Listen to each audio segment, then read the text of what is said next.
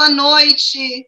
Boa noite a todos e todas aqui presentes na nossa live de hoje, que é uma live comemorativa.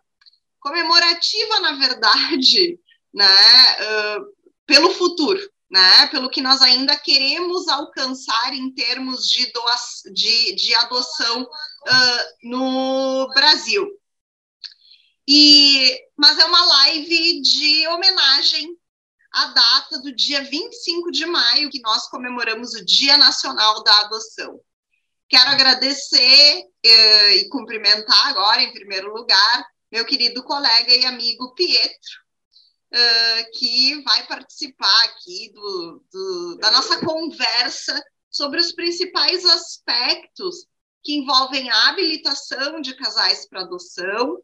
A nossa ideia hoje é trazer para vocês alguns dados né, de, sobre a adoção no Brasil, como funciona o procedimento de, uh, de habilitação dos casais ou dos solteiros para adotar, e o quanto a justiça brasileira, o judiciário brasileiro está se empenhando para que o maior número possível de crianças seja adotada de forma responsável e consciente.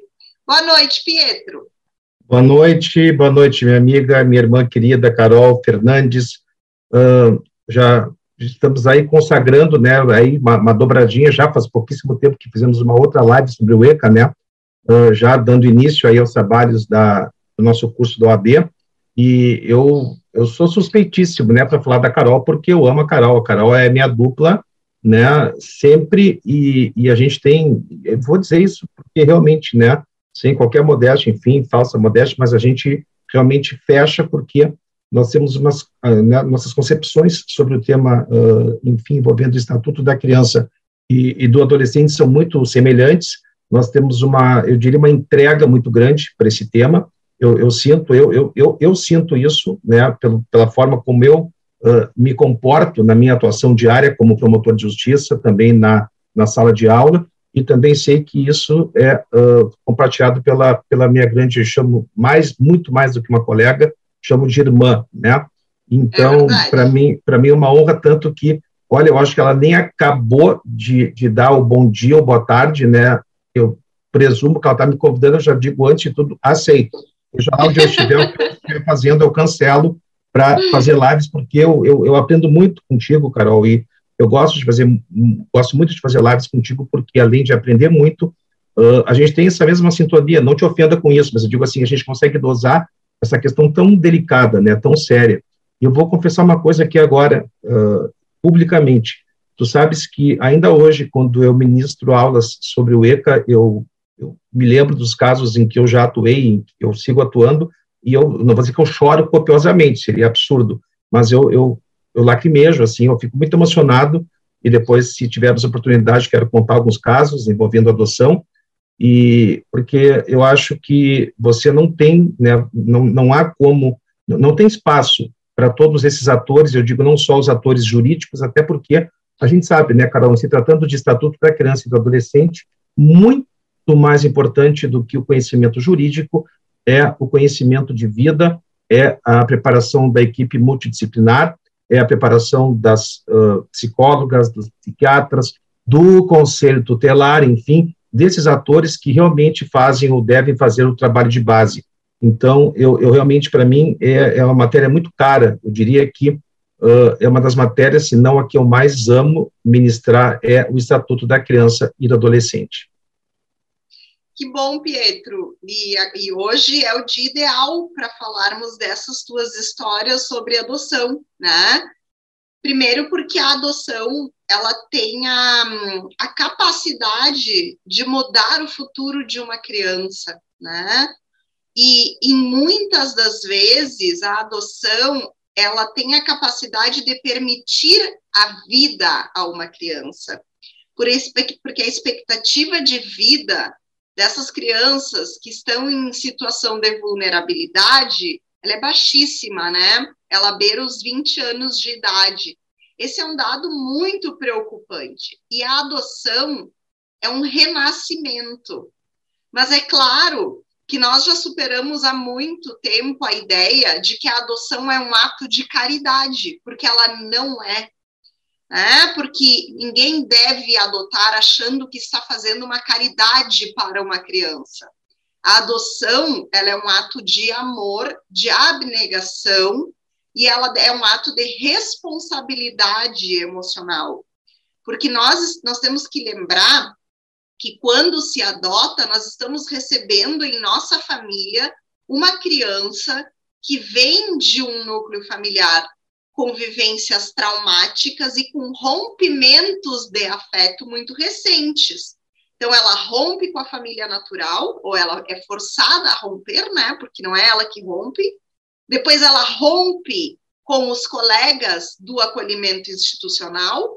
Muitas vezes, ela rompe com a família extensa, e ela precisa se reenquadrar, se encaixar num novo lar, numa nova família, com novos costumes, com novos hábitos, com outra forma de transmitir afeto.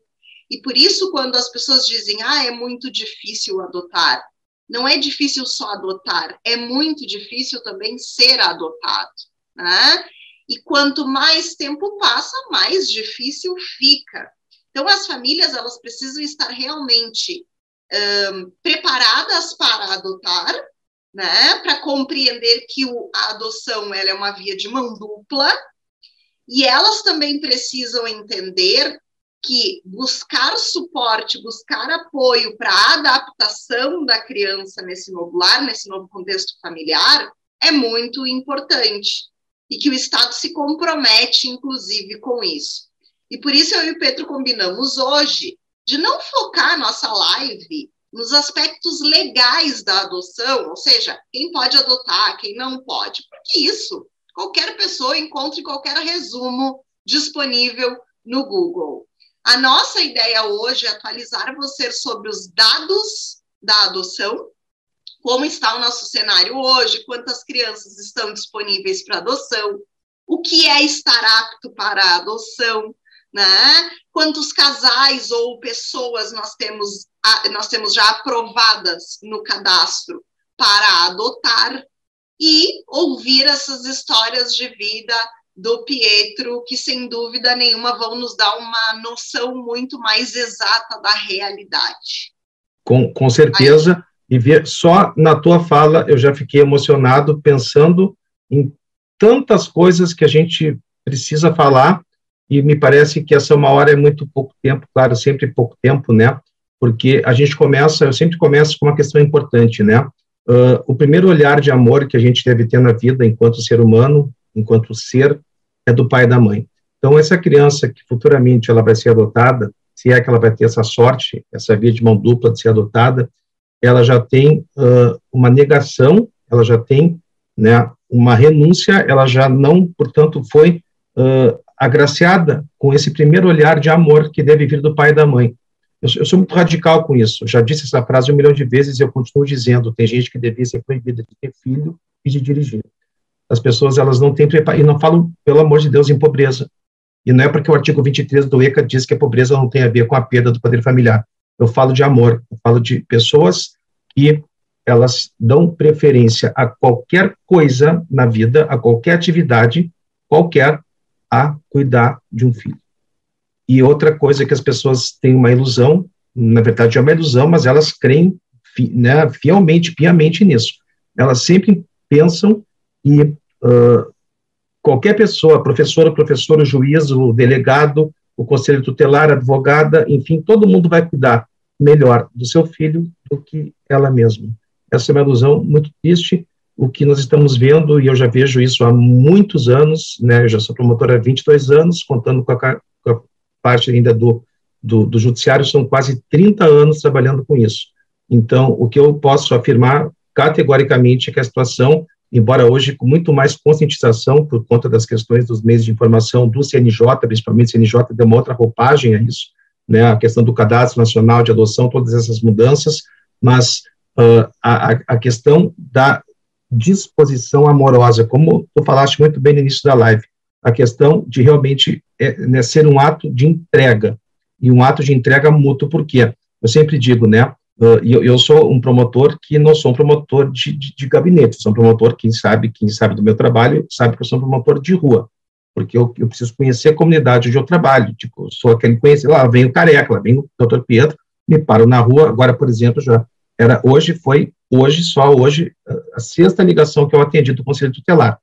Então, o que eu ia dizer é exatamente isso, quer dizer, uh, nós temos que conhecer o lugar onde a gente trabalha, e isso que eu ia falar, Quer dizer, eu lembro de, isso Freud sempre falava, né, do tal objeto transicional, aquela fraldinha toda fedorenta, toda vomitada, que eu brinco, né, toda vomitada, toda, e Deus o livre se alguém pegasse aquela fraldinha e lavasse, Deus o livre, Deus o livre.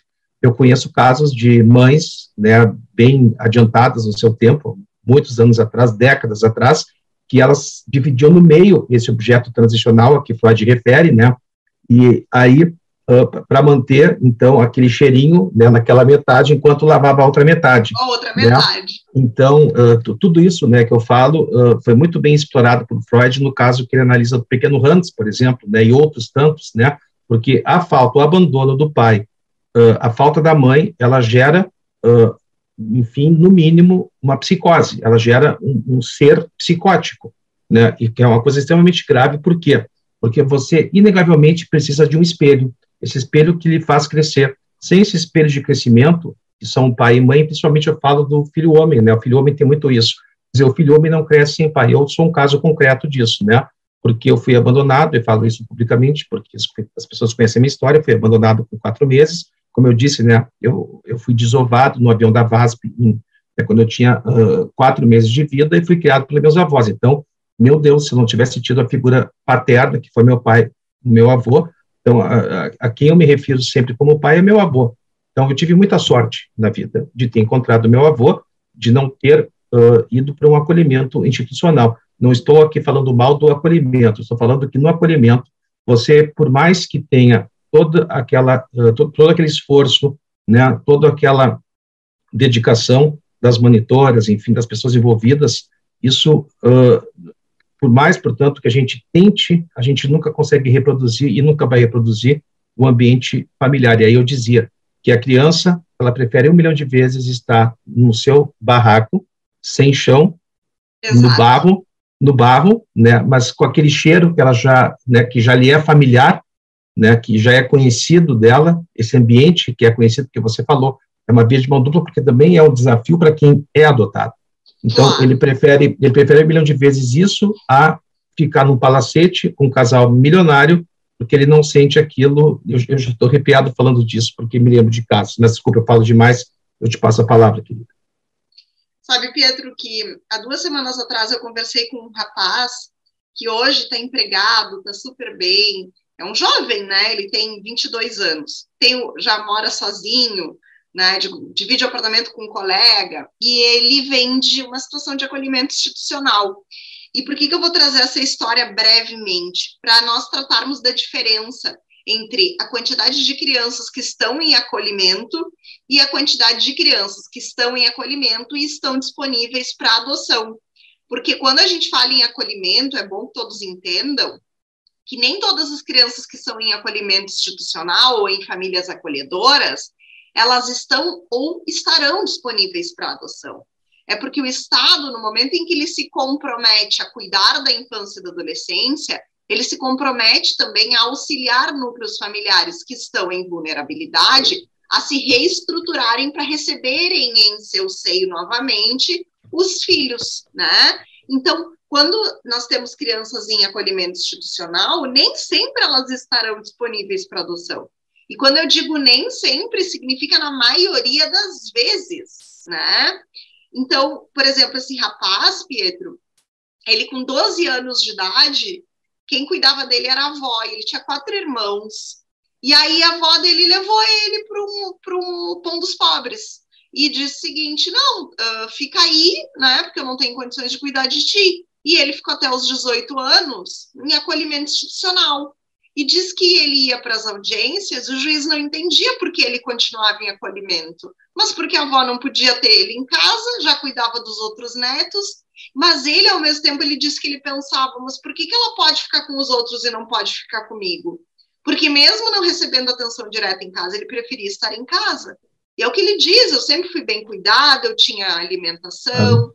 Eu estudava em escola particular por causa dos convênios né, que tem, então eu tive acesso a boas escolas, uh, eu saí daqui, eu saí empregado em razão dos convênios, mas eu não tinha afeto, a minha família postava lá no Facebook que estavam comendo pizza numa sexta-feira à noite, oito horas da noite eu tinha que estar recolhido no quarto, eu não tinha essa convivência, e isso deixa marcas para sempre, porque hoje, por exemplo, quando ele, depois que ele completou 18 anos, ele disse que convive muito pouco com a família dele, por quê? Porque ele não consegue, ele, ele rompeu o vínculo de afeto que ele tinha.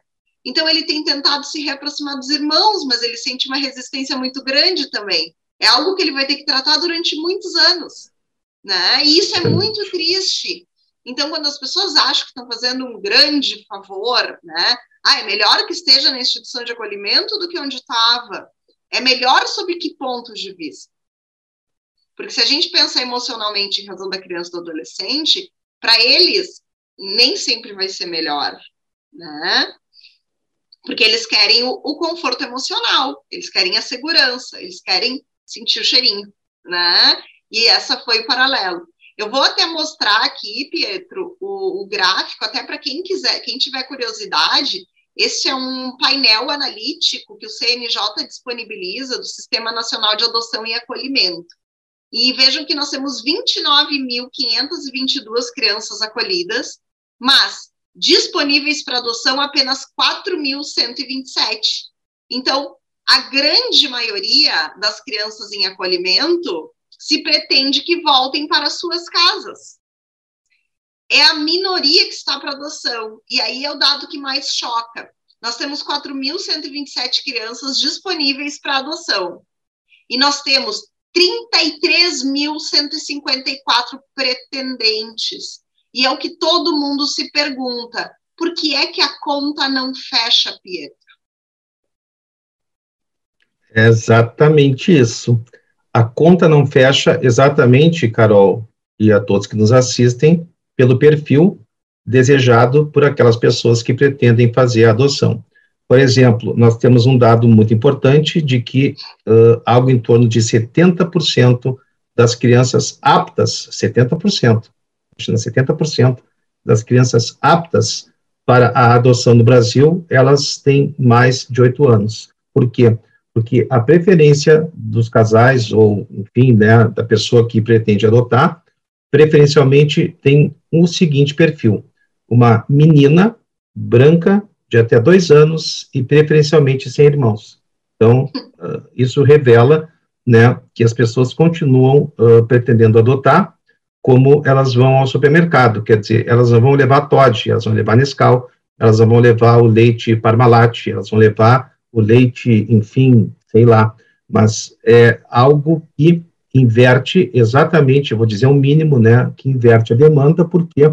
Porque, na verdade, uh, quando, quando você se propõe a fazer um ato de amor de tamanha envergadura, que é a adoção, porra, se você chega ao ponto, né, de traçar um perfil do que você deseja, cara, bom, e sem falar também, né, no percentual altíssimo de crianças que têm déficit, déficit cognitivo e que também não são adotadas. Então, se você pegar a idade acima de 8 anos, pessoas com alguma deficiência, ainda por cima, em conjunto de irmãos, cara, esqueça.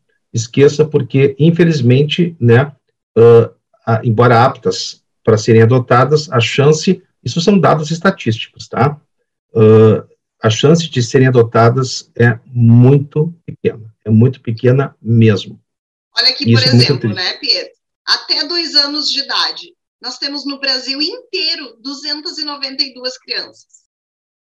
Nós temos 33 mil candidatos a adotar.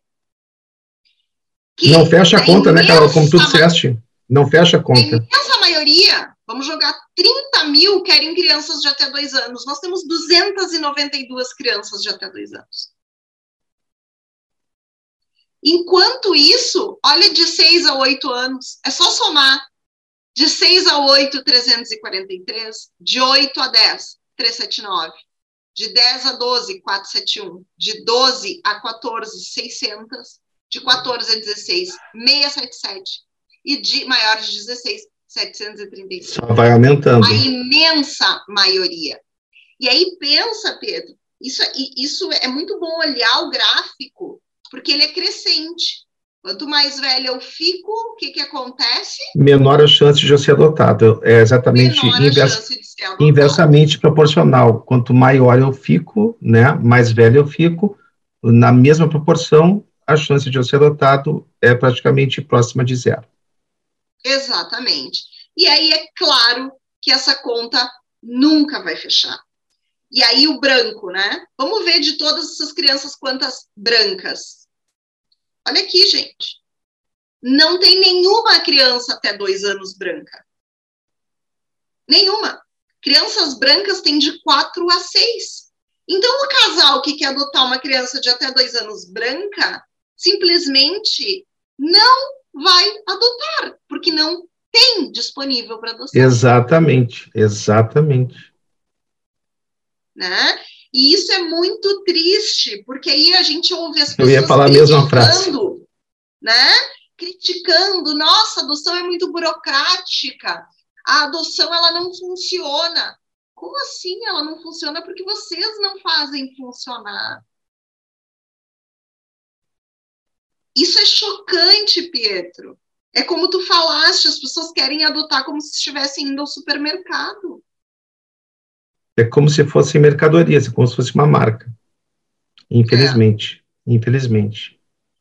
E é, e é, exatamente isso, né? Quanto, e, e, o que eu noto, assim, uh, principalmente, né, porque eu visito muito, eu faço muitas visitas aos, aos, aos lares né, de acolhimento, e, e, a gente percebe, né, historicamente, aqueles que vão ficar e vão ficar até completar os 18 anos e, olha, bobeando, a gente vai ter que permitir que eles fiquem até mais do que 18 anos, porque aquela regra, né, do ECA, de que a cada três meses a situação tem que ser revista, que aos 18 anos tem que ser colocado, né, para fora, isso aí não funciona por quê? Esse caso que você contou, por exemplo, é um em um milhão, né, Carol? É mais ou menos essa proporção aqueles casos é. que acontecem, que saem na televisão, que a pessoa se formou, e, e infelizmente é assim, né? Infelizmente é assim. Quer dizer, Sabe aquele esse sucesso... rapaz me contou, Pietro, até, só, desculpa te interromper, só para complementar a tua fala, que ele me contou o seguinte, que ele tinha, dos colegas de quarto dele, do Pontos Pobres, ele falou que só ele e um outro estão estudando. Que cinco já morreram porque foram para o tráfico de drogas, e outros tem, estão presos e outros ele nunca mais ouviu falar. Exatamente. É, essa é a nossa realidade, nua e crua. Exatamente isso. Exatamente Quem sabe isso. conta alguma história, então, Pietro?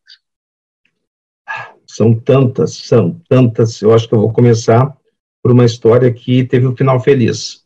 Uh, quando eu atuava na Promotoria de Justiça de Mostardas, que Mostardas é um, né, um lugar, eu voltei agora para Mostardas, mas a primeira vez que eu atuei como promotor de Justiça em Mostardas, uh, a primeira vez eu fiquei lá de 2002 a 2012, eu lembro, uh, aí realmente não me contive. Uh, e Mostardas, para quem não sabe, né, é uma cidade bastante distante, deve ter ficado sabendo agora talvez um pouco, porque o ciclone atingiu a nossa cidade de maneira muito indelével, deixou, né, nos, nos, deixou totalmente isolados, sem nada, água, luz, nada.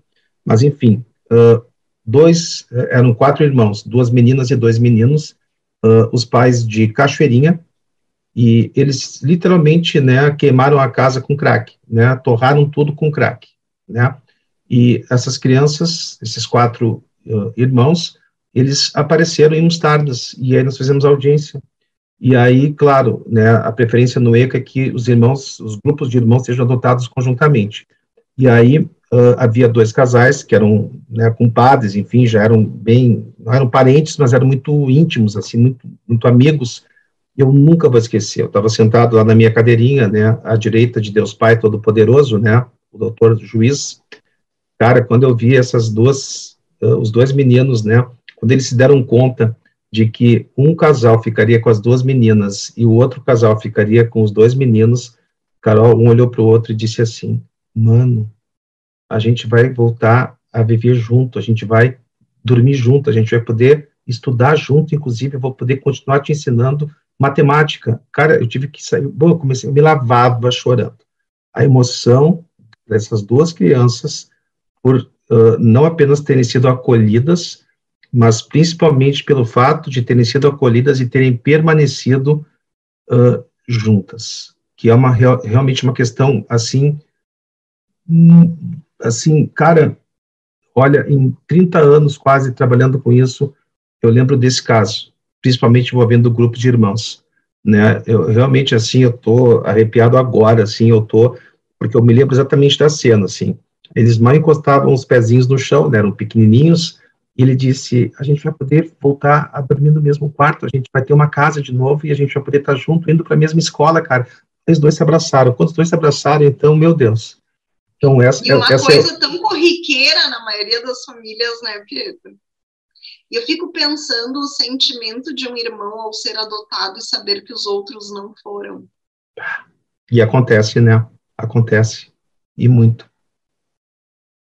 É, é algo que uh, fica, tudo isso que a gente falou, né, alguma coisa fica para trás, porque a ordem natural da vida é essa, né? A ordem natural é quando você nasce, é você receber esse olhar, né? E é importante a gente também dizer, né? Por exemplo, tem mães aí que têm os seus filhos, cara, dois meses, eu conheço casos em que dois meses, nem isso, a mãe já deixa a, a, o bebezinho recém-nascido, dois meses, cara, e já vai trabalhar, quer dizer, então, assim, a gente precisa analisar essa questão de uma maneira um pouco mais ampla, porque, assim, não é o pobre, não é o preto, né, não é aquele que está na periferia, não, é, é, o rico que ele precisa ganhar, ganhar, ganhar, ganhar, e o filho, ele está pouco se lixando, porque ele vai, né, futuramente, nem tão futuramente, ele vai encher de tecnologia, ele vai fazer uma viagem para Disney, ele vai, então, ele tem essa concepção de que essas necessidades materiais suprem, não suprem nada essa essência que é verdadeiramente afetiva. Então, a questão é realmente essa, né? Quando falta amor, quando falta afetividade, a gente precisa lutar muito. A gente precisa fazer uma luta praticamente de samurai para conseguir, né? Eu digo isso com análise, com, enfim, com psicólogo, com psiquiatra, se for o caso, né? Mas assim com um olhar muito próximo de acolhimento mesmo, exatamente pelo fato de que se faça um resgate da autoestima dessas crianças. Por quê? Porque você ter negado o amor do seu pai, da sua mãe, isso, como tu disseste agora há pouco, é, no mais das vezes, se você não tiver um tratamento adequado, é algo irrecuperável. Irrecuperável. Absolutamente irrecuperável algumas dicas que a gente costuma dar para que esse sistema funcione melhor, né, Pietro? Que os casais se abram a, a outras idades, e ali os gráficos mostram bem que o sucesso da adoção vai aumentando à medida em que eu vou ampliando o meu aspecto, meu espectro, que as pessoas se abram a crianças pardas, né? Aí eu até aqui eu vou colocar de novo aqui a tela né, do gráfico para analisarmos conjuntamente, né? Então aí temos, ó, as crianças pardas, né? Ou seja, 50% das crianças que estão disponíveis para adoção são pardas. Imagina. Olha então, o percentual, olha como aumenta, né? Como aumenta a possibilidade, né? E abram-se também para crianças que tenham alguma doença, né? As Exato. contagiosas até é uma minoria, né? Mas Exato. pessoas com deficiência nós temos bastante, né? E geralmente são relegadas, né? Essas crianças. E aceitem a adoção tardia, né? Porque as pessoas acham, ah, não, não vou adotar um adolescente porque é muito problemático, né? É problemático? Será que é problemático? Será que o afeto não conserta? Será que é um pouquinho de dedicação? Né? E, e problemático vai ser, com certeza, no futuro, se continuar uh, sendo excluído, né? Se ele sofrer a exclusão social. Exatamente. Mas qualquer adolescente que está disponível para adoção, ele tem condições de ter um futuro brilhante né? Desde que ele receba afeto, cuidado, Exatamente. desde que ele receba atenção, carinho. Né? Exatamente, exatamente. É, é, importante também. Pedro, nos uh, conta alguma outra história. É, uh, eu, eu, histórias, né, que eu digo assim, uh, não foi um caso exatamente de adoção, mas foi um caso de uh, a mãe da, do, era já um adolescente, a mãe dele faleceu, né? Uh, houve aí a prática de um fato criminoso e eu percebi algumas distorções porque a imputação disso recaiu sobre o menino, enfim, houve uma questão bem grave aí e eu me dei conta de que a história estava muito mal contada.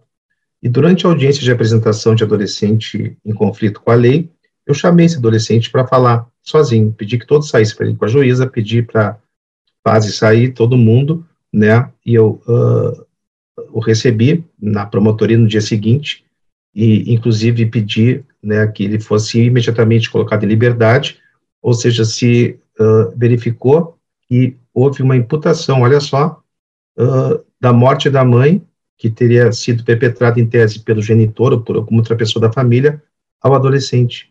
E esse adolescente, quando então ele conversou longamente comigo, né, ele estava acompanhado da profissional de saúde que ele fazia acompanhamento, enfim, uh, no momento em que nós nos despedimos, né, eu lembro que ele me deu um abraço, um abraço tão apertado, e ele disse assim, como eu queria que tu fosse meu pai. E aquilo, bom, né, eu acho que eu não sou um promotor assim muito normal, né, porque o promotor tem aquela coisa sisuda, aquela coisa eu também não me contive, enfim, né, e até hoje eu mantenho contato com ele, eu converso com ele, né, enfim, procuro saber como é que ele está, enfim, e ele, claro, né, acabou indo, então, para uma família, no caso, extensa, né, no caso ele foi acolhido pela tia, pela, acho que, irmã da mãe, mas esse, esse, esse, esse momento, isso deve fazer uns quatro anos, é, é mais recente, uh, isso eu não vou esquecer jamais. O abraço que aquele menino me deu, assim, tipo, ele se levantou, e ele veio na minha direção assim e disse: Como eu queria que tu fosse meu pai, aquilo, vontade assim, pegar e levar para casa, sabe? Não, isso é só talvez um dos casos. Muito, talvez em é. muito tempo, Pietro, esse tenha sido o primeiro olhar que ele recebeu. É, é, a, a, psiquiatra dele que acompanhou todo o depoimento, ela depois falou isso. Ela disse que o primeiro olhar paterno de homem mesmo que ele teve foi o meu. E, e ele, mesmo, né, enfim, Uh, foi algo que me marcou muito e foi uma questão que, inclusive, foi bastante publicizada pela imprensa, enfim, jamais dei qualquer declaração sobre isso, porque estou falando aqui porque é uma live, enfim, né, mas é uma coisa que, para mim, eu jamais teria esse perfil, né, também, isso é uma questão que eu também quero falar depois, de ficar publicizando questões que são de uma, né, de, de forma tão absoluta, tão íntimas, né, quer dizer, essa exposição, ela só serve para alimentar uh, né, aqueles gaviões que eu digo, né, aquelas aves de rapina que querem, enfim, né, naquele gozo que Freud falava, aquele gozo da repetição das coisas ruins, né, tornar ainda a situação pior. Então, é a primeira vez que eu estou falando sobre esse caso, e esse caso até hoje, eu, até hoje a gente conversa, né, então eu, eu me sinto, isso a, a própria a profissional disse, né, que, tipo, eu salvei, eu não acho que eu salvei, mas eu, eu tive uma escuta, eu uhum. percebi que alguma coisa estava errada, né? Houve uma confissão muito pronta, muito, né? Então, eu, eu, eu, tive essa escuta. Eu acho que o mais importante, também falando não só de pai e mãe, mas eu digo de todos nós, para que perfectibilizemos o tão mais possível for que seja esse ato de adoção, é a gente ter a escuta, a gente saber escutar, a gente saber olhar, a gente saber sentir aquilo que está acontecendo. Por isso que é uma outra questão que eu sou muito contra nessas audiências virtuais, a gente não consegue verificar a movimentação das pessoas. Eu vi, exatamente, eu percebi isso, e foi assim, ó, na hora.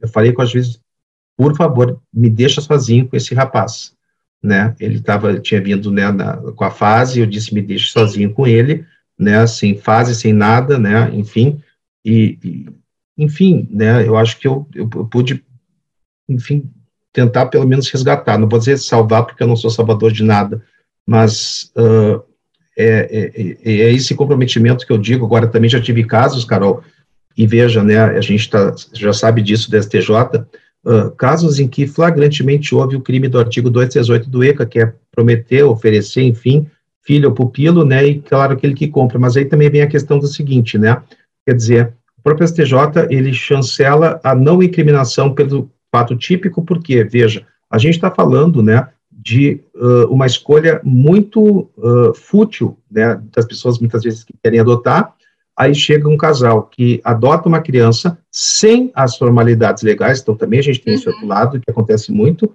né, a gente Pura sabe fila. que houve, pura fila, a gente sabe que houve pagamento, a gente sabe que houve pagamento, o STJ já disse várias vezes em vários acordos, tu sabes disso melhor que eu, porque tu uhum. trabalhas com esse tema, mas, cara, tu vai dizer o quê?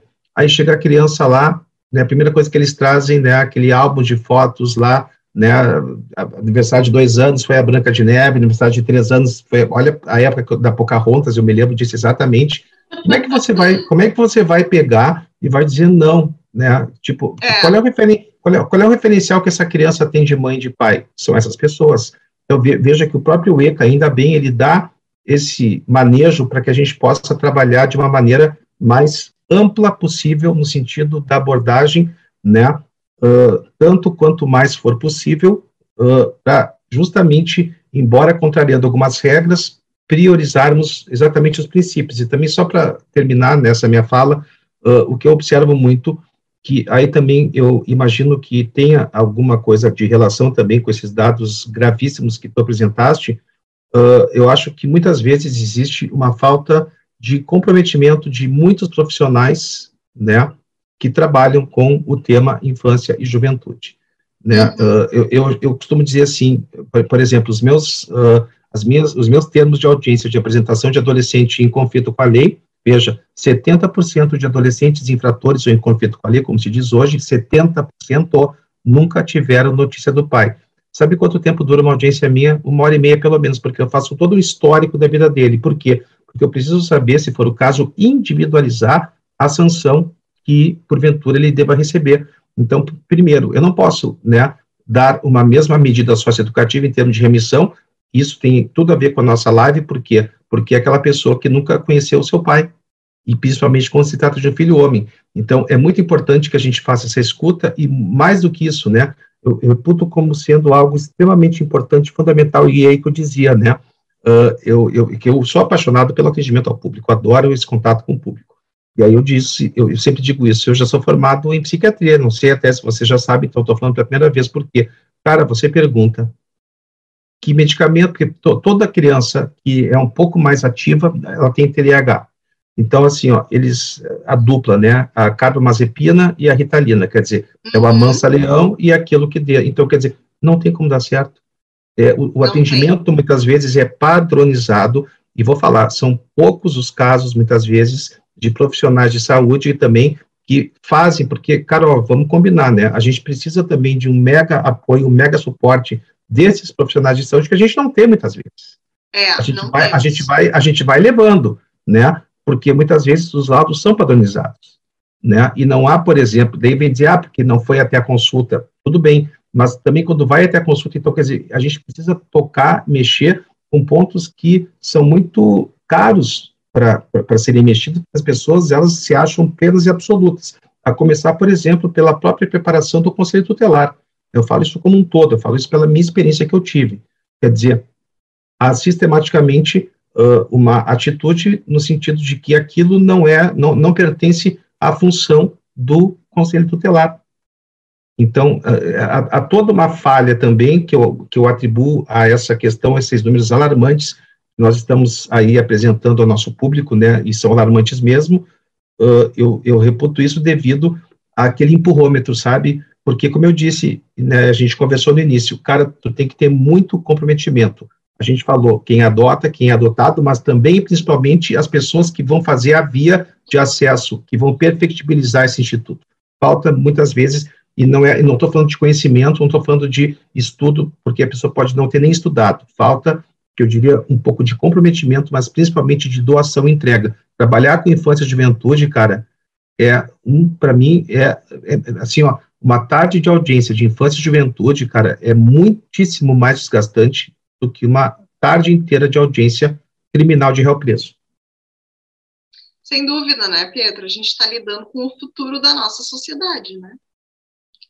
que no fim das contas é isso que crianças e adolescentes são, são o nosso futuro, né? E no momento em que a gente menospreza isso, ou releva esse dado, a gente também perde a, a, a, a, possibilidade de reclamar no futuro a que ponto chegamos, que é o que a gente mais faz, né? Então, analisar a história pela metade.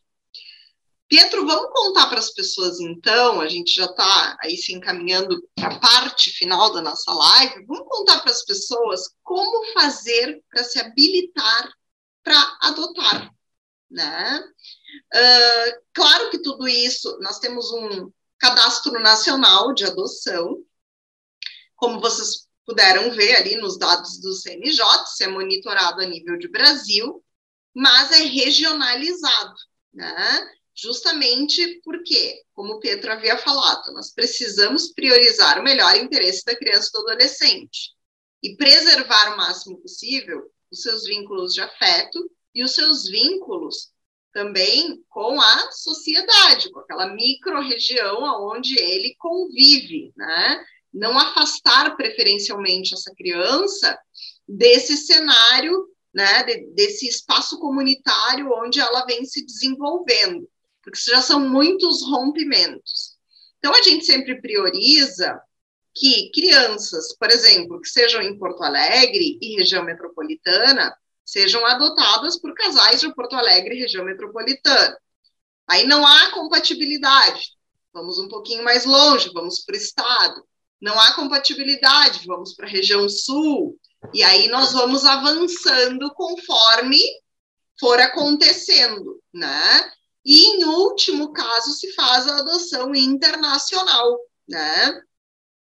Que, ao contrário do que muitas pessoas pensam, não se trata somente de adoção feita por estrangeiros, mas adoção de qualquer casal que resida no exterior. Mesmo sendo brasileiro. Mesmo sendo brasileiro, inclusive os brasileiros residentes no exterior. Exatamente. Preferência sobre os estrangeiros residentes no exterior.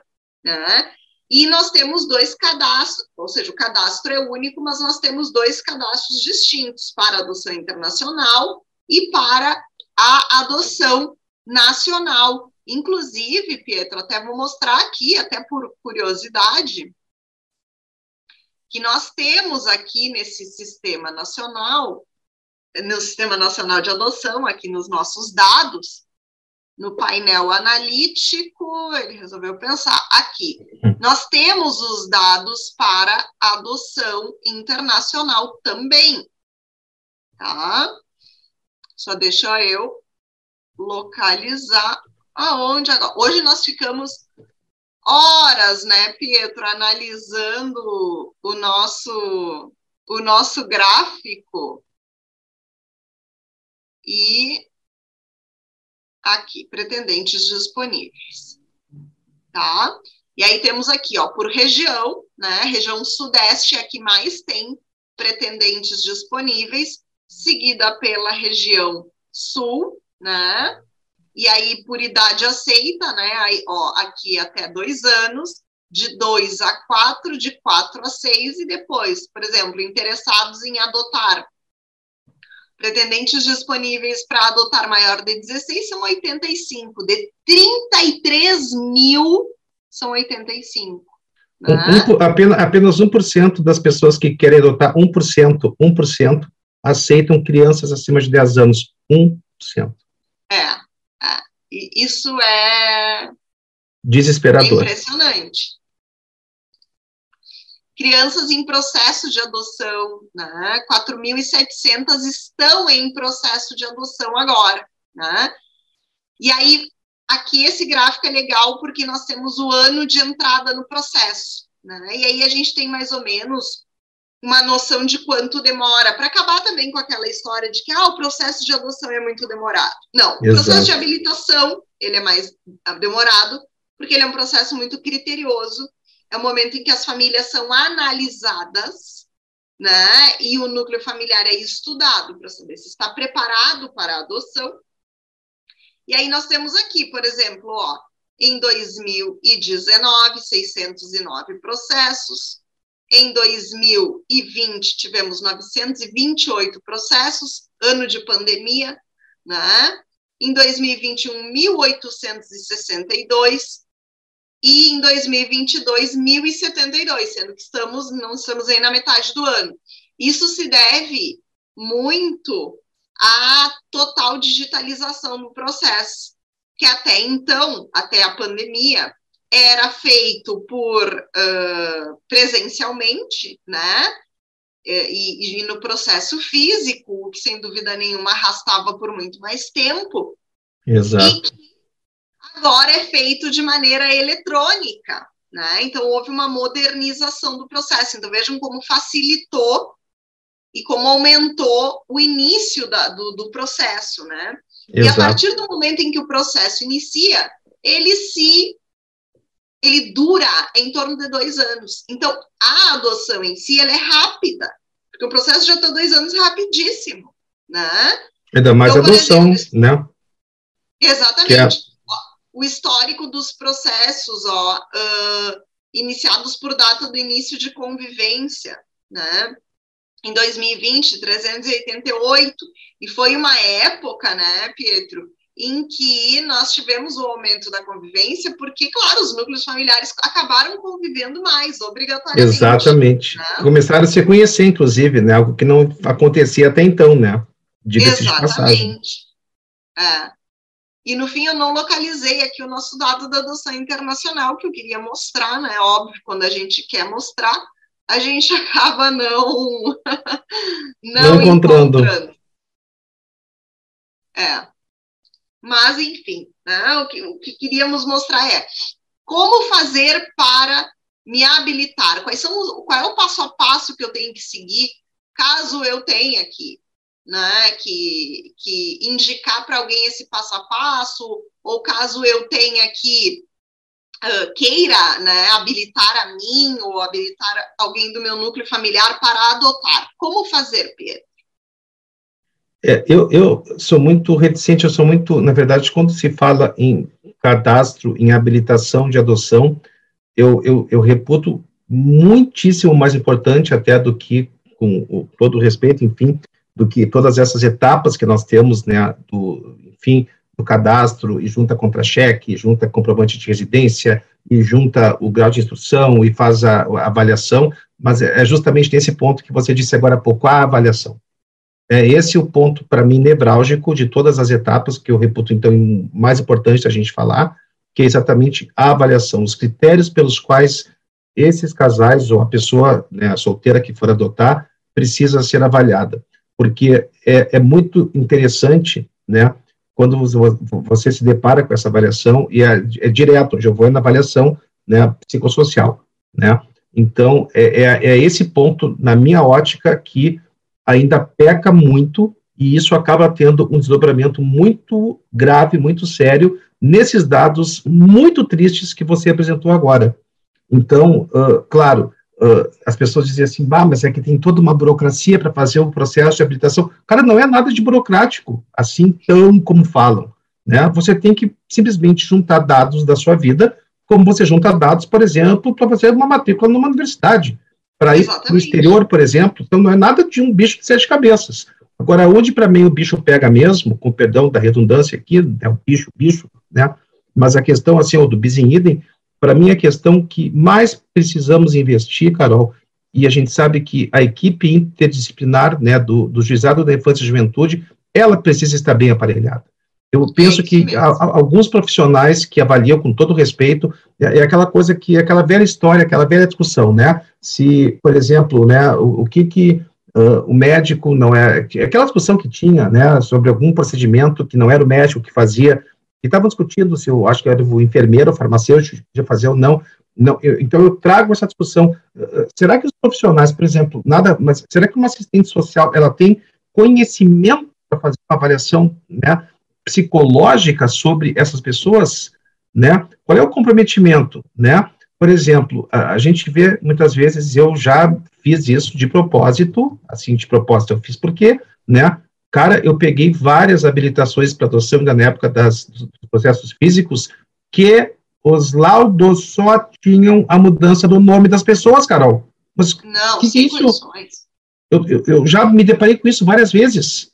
Pelo amor de Deus, Então, quer dizer, me parece que aqui a questão aí é um pouco de aquela coisa, né, a desculpa, sabe, uh, mas um ponto nevrálgico que precisa ser, sim, reestruturado, isso inclui aí que todos nós, atores desse processo, que a gente realmente uh, lute para que haja, isso eu quero deixar muito claro nessa live, para que haja um aperfeiçoamento das pessoas, das dos profissionais vinculados à área da saúde, né, que precisam, eu não vou nem dizer preparo, porque eu acredito por terem passado por uma faculdade, por uma universidade, eu presumo que eles tenham conhecimento, mas de dedicação, de realmente né, saber se colocar no lugar do outro e saber qual é realmente a magnitude de um ato de adoção. Então, por exemplo, nem comarcas que eu fiquei, no, eu não fico muito tempo em muitas comarcas, mas a gente já sabe aqueles profissionais que vão fazer uma avaliação séria, uma avaliação individualizada. Sabe o que, que lembra isso? Aquela avaliação da LEP, que acabou, inclusive, só, é. né? Era, era, tudo padrão. Então, é, é, me parece que esse é o pior problema. Quer dizer, o pior problema, todo problema é ruim, mas essa, para mim, me parece que realmente é esse é, o, o, maior dos problemas que nós temos em relação ao cadastro. Porque o cadastro em si, poxa, se você quer se candidatar, ser pai de alguém, a ser mãe de alguém, poxa, o mínimo que você precisa provar é que você tem minimamente condições para isso. Só que as pessoas, elas, elas, elas fogem um pouco da questão, né, para mim, que é o centro gravitacional, que é a questão afetiva. Você pode me apresentar? Que... Desculpa, fala, querida. Uh, que outro ponto, Ainda bem que tu me corta, senão eu vou falando até o fim. Sim. Falando das avaliações, outro ponto que eu entendo que é muito delicado é essa autonomia que cada, que cada comarca tem de definir como vai se dar o procedimento da do, esse, essa avaliação psicossocial das famílias. Então, uhum. em alguns tem um tem mini curso em que eles estimulam, por exemplo, no, na comarca de Canoas, eles, os candidatos, né, os pretendentes passam por um mini curso onde eles recebem orientações de estímulo para adoção tardia, para adoção de pessoas com deficiência, mas a gente vem com marcas que é aquela coisa, comparece ao fórum, senta numa sala, responde meia dúzia de perguntas e vai embora. Hum, que avaliação é essa? É. Que avalia... Isso não é avaliação. Exatamente. Exatamente. Né? Então, talvez se nós tivéssemos uma padronização de como deve acontecer, porque me parece que essa preparação do curso, assistir vídeos, ouvir crianças, ouvir adolescentes, ouvir histórias, compreender a responsabilidade que deve ter, porque se isso desencorajar, beleza, que desencoraje, porque o, o adotante que se desencorajou, é, era melhor não adotar mesmo. Exatamente, exatamente, concordo plenamente contigo. E, e tu abordaste uma questão, para mim, que é a central. É a questão essa, né? Claro que é muito difícil você penetrar no âmago, né, internamente de uma pessoa, com meia dúzia, nem isso, porque é uma avaliação só que se faz, Sim. geralmente, né? É, é, é, algo mais ou menos impossível. Então, cara, pelo amor de Deus, faça nessa única avaliação que a gente tem para como requisito, dê o seu melhor, dê o seu melhor, né? Observe os detalhes do, da, da, residência onde você vai fazer a entrevista com os pretendentes, né, com aqueles que querem adotar. Mas assim, ó, é aquilo que eu digo, uh, sem querer falar de um chavão ou algo pré-pronto, mas, cara, a, a, infância e a juventude, mais do que nunca, ela funciona como um relógio. E sempre tem um ponteiro que está quebrado. E por isso que a coisa não dá certo. Então não adianta a gente ficar falando de requisito né, juntada disso, de juntada daquilo, ser aquilo que é o mais importante, porque assim, ó, o que, que a gente presume? Assim, ordinariamente, já dizia o Malatesta, o rei da prova penal, vou me valer da lição dele, as coisas normais da vida a gente presume, as excepcionais elas devem ser provadas.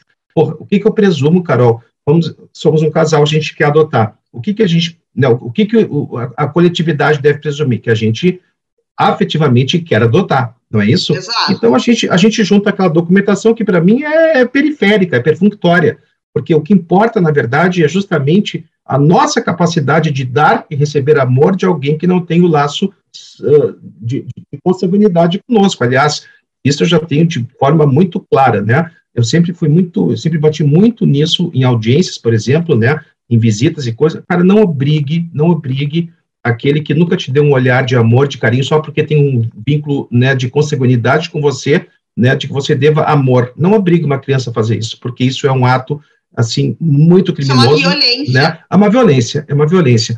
Então, a gente tem que partir da premissa, cara, se eu estou querendo me habilitar para adotar, é porque eu, presumidamente, agora sim, ó, parece que aquelas pessoas que vão avaliar a parte mais importante, que é a parte psicossocial, a parte, né, enfim, né, do, do, do comprometimento afetivo, uh, me parece que, vovô, né, mas me parece que essa presunção me parece tão absoluta por parte de alguns profissionais, como tu muito bem disseste, que parece que aquilo vai assim, tipo, meio padronizado, né? Cumprir uh, tabela, é um cumprimento de tabela. Parece. Cara, falou tudo, é, não é, é falaste tudo, é aquela coisa assim, ó, é, né, na análise quantitativa da tabela tal, da noite tal, não sei o quê, cara, vamos descer para a nossa realidade aqui no Brasil, então eles pegam gráficos, pegam estudos, que, com todo respeito, eles não são em nada aplicáveis aqui na nossa não. realidade brasileira. E eu, eu, vou dar só, não quero me estender, né, mas eu vou falar, por exemplo, o apadrinhamento afetivo.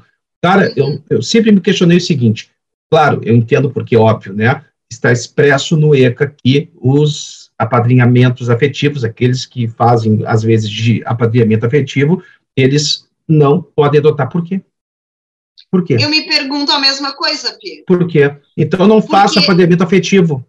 É como se tu impedisse o aprofundamento do vínculo, porque tu Exatamente. pode desenvolver um vínculo de afeto, mas nem tanto. Então quer dizer que se eu desenvolvo, porque a paternidade e a maternidade socioafetiva são permitidas. Exato. Mas a adoção do padrinho afetivo não é permitida. É como se estivessem dizendo, não te acostuma com o que é bom. Meu Deus, isso eu falo isso. É um absurdo, isso. sem tamanho. E, claro, eu vou ser bem honesto e vou fazer o contraponto. Tu falaste exatamente aquilo que eu penso, Carol.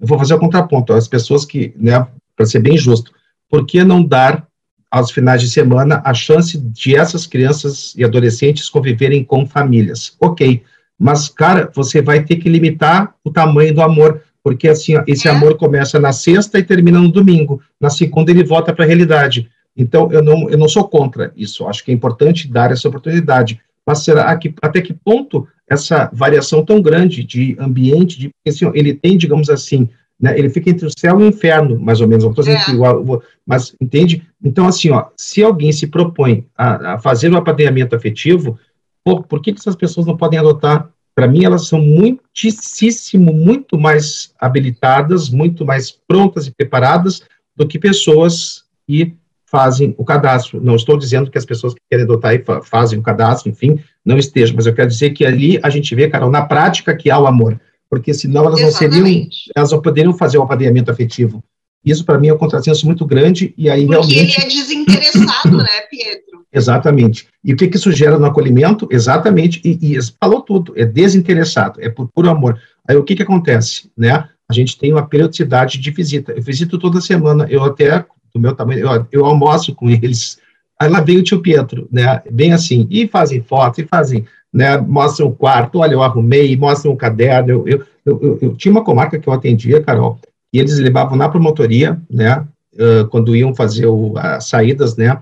Enfim, eles me levavam os cadernos e eu corrigia os cadernos deles, para ter uma ideia. Então, uh, para mim sempre foi, né, tipo, já tive casos em que eu fui na, no, no, acolhimento, não me lembro qual é foi a cidade, foi aqui no Vale dos Sinos. Uh, eu me lembrei do Gru, mas assim, tragicamente. Era uma menina que tinha chegado há dois dias, parecia a Agnes, aquela pequenininha, sabe? Cara, ela, ela se grudou, ela, ela se grudou na minha perna, e dizia assim: pelo amor de Deus, me leva embora daqui. Ela devia ter uns três anos. Ah. Me leva para minha mãe. A mãe era viciada em crack. Aquilo me chocou de uma maneira. Bom, né? Nem preciso dizer que quando eu cheguei eh, no carro, eu precisava de um lençol sério, eu precisava de uma, né, do, do, do, do lençol para secar. Aquilo para mim foi muito chocante. Aquilo para mim Isso foi algo. Isso só prova, né, Pietro?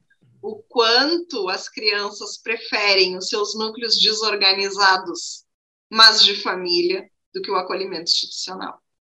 Exatamente, exatamente.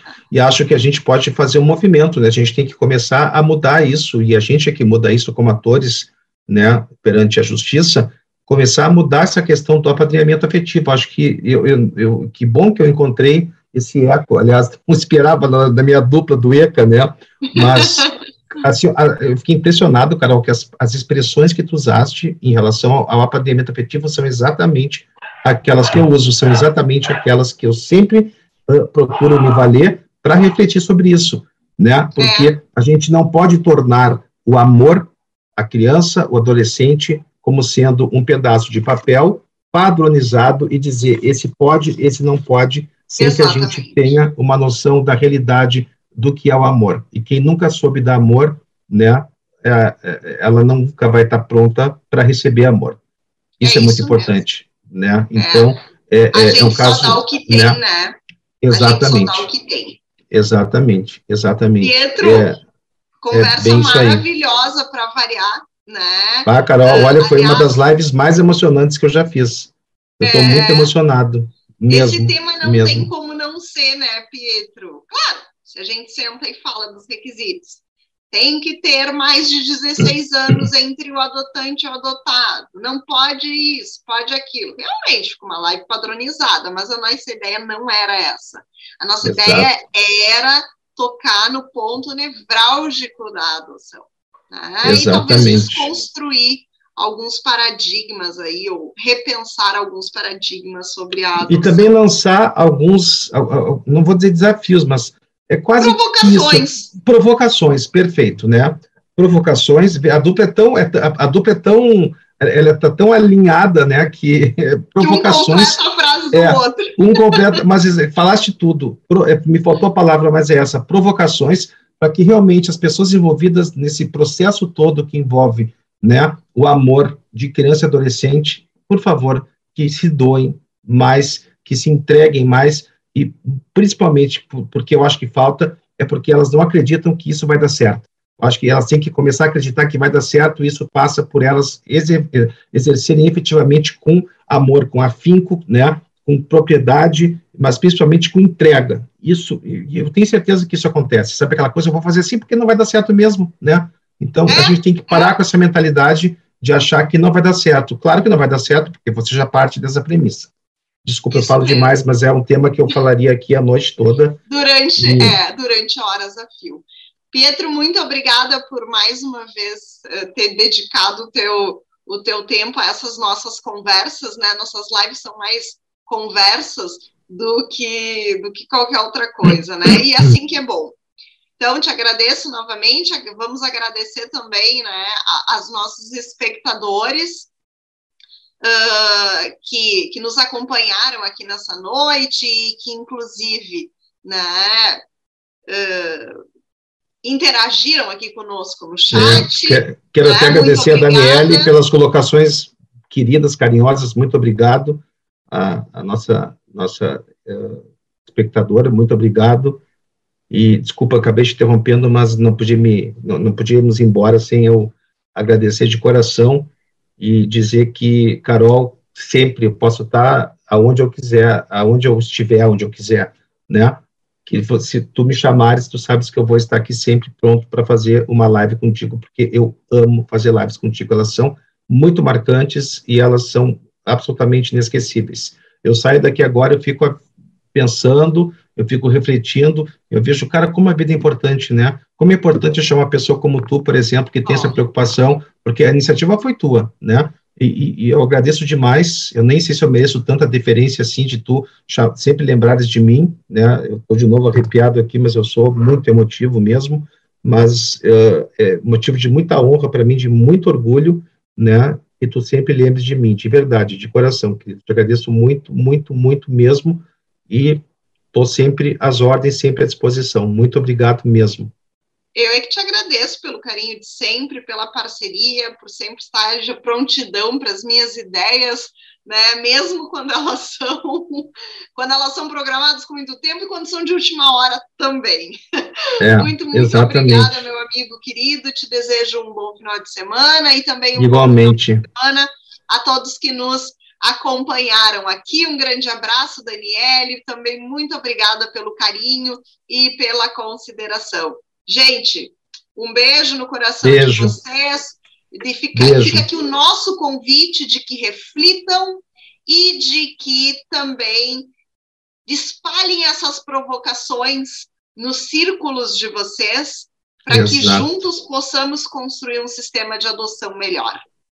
E aí só vai aumentar mais a chance de a coisa dar certo, exatamente isso. Isso mesmo. Um beijão, beijão para ti, ótimo final de semana, um beijo enorme a todos aí, um ótimo final de semana, e a gente espera que a gente se veja em breve numa outra live, e também pode ser sobre o ECA. Com certeza, até a próxima. Beijo, até mais. Um beijo, tchau.